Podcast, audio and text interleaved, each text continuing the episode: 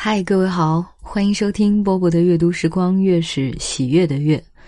早前在直播的时候，我曾经问过一个问题啊，就是啊，大家知道现代的作家当中有谁曾经是弃医从文的吗？那很多小伙伴都会说毕淑敏啊。今天要为大家读的就是毕淑敏老师的这一篇《不要把黄连掰碎》。早年间我当兵。在西藏阿里，冬天大雪封山，零下几十度的严寒断绝了一切和外界的联系。我们每日除了工作，就是望着雪山冰川发呆。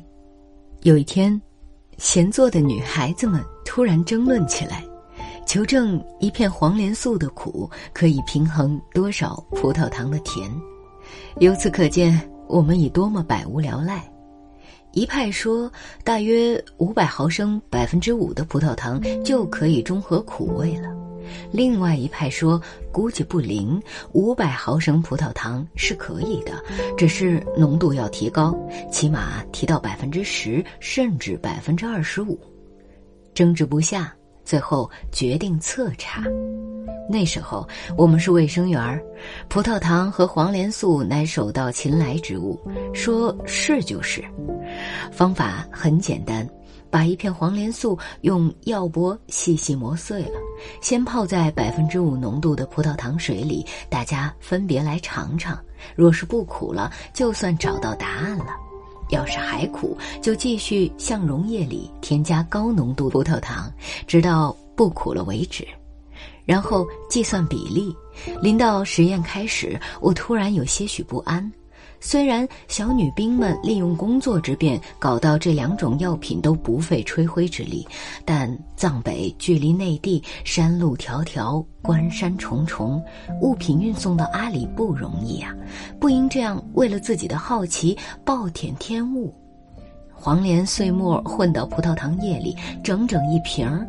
原本可以输入血管救死扶伤的营养液就报废了。至于黄连素，虽不是特别宝贵的东西，能省也省着点吧。我说，咱缩减一下量，黄连素只用四分之一片儿，葡萄糖液也只用四分之一瓶，行不行呢？我是班长，大家挺尊重我的意见，说好啊。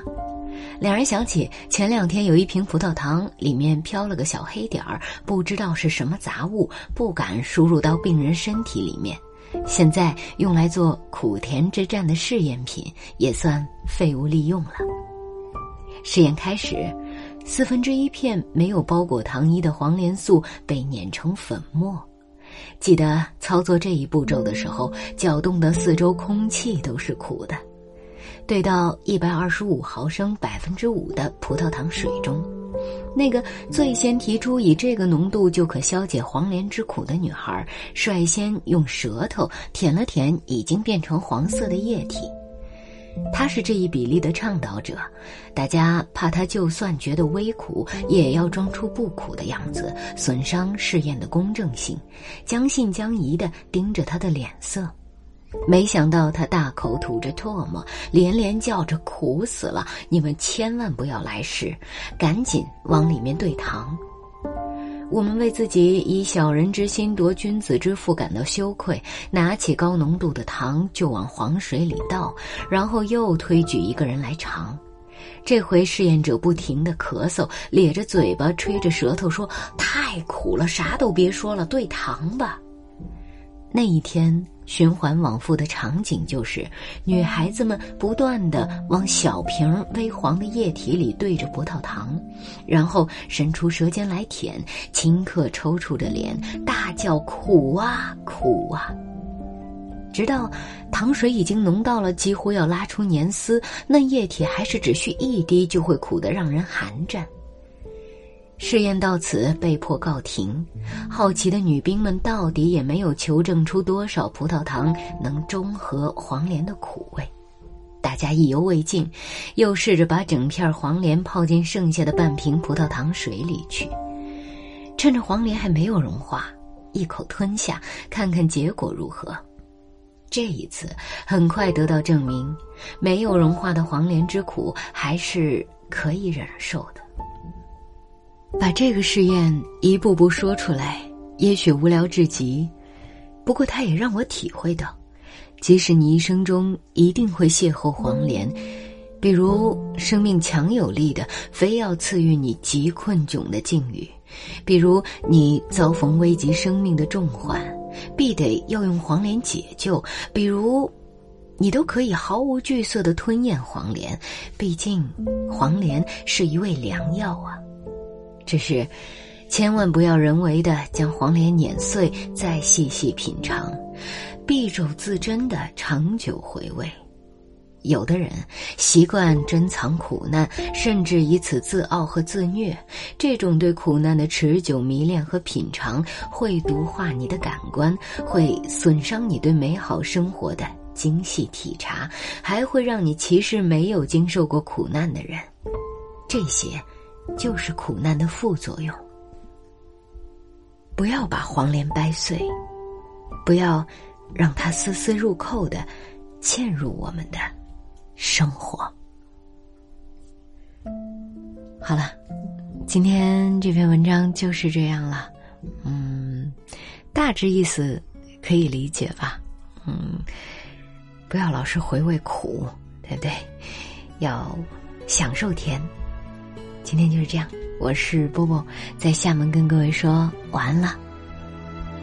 那些青春的话，不知如何倾诉，青春它回不去，不期而遇的爱情，委婉的话语，美好都已远去。那些流过的爱，不知如何倾诉。时光它回不去，欲言又止的伤痛，人情的散去，我们都已远去。越是留恋的人，越难忘记。青春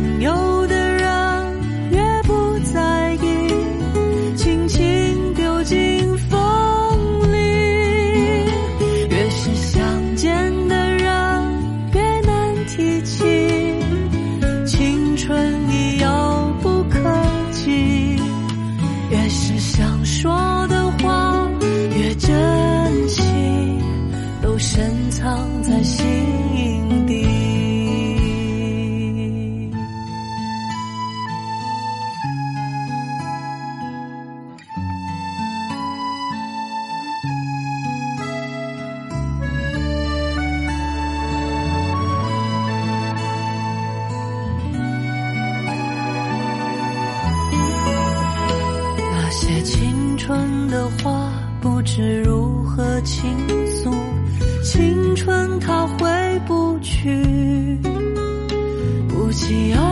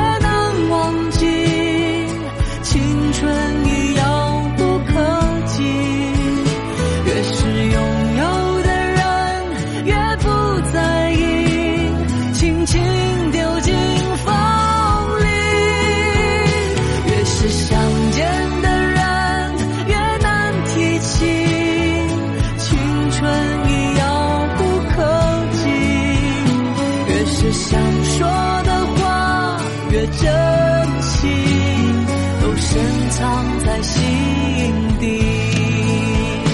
越是想说的话越珍惜，都深藏在心底。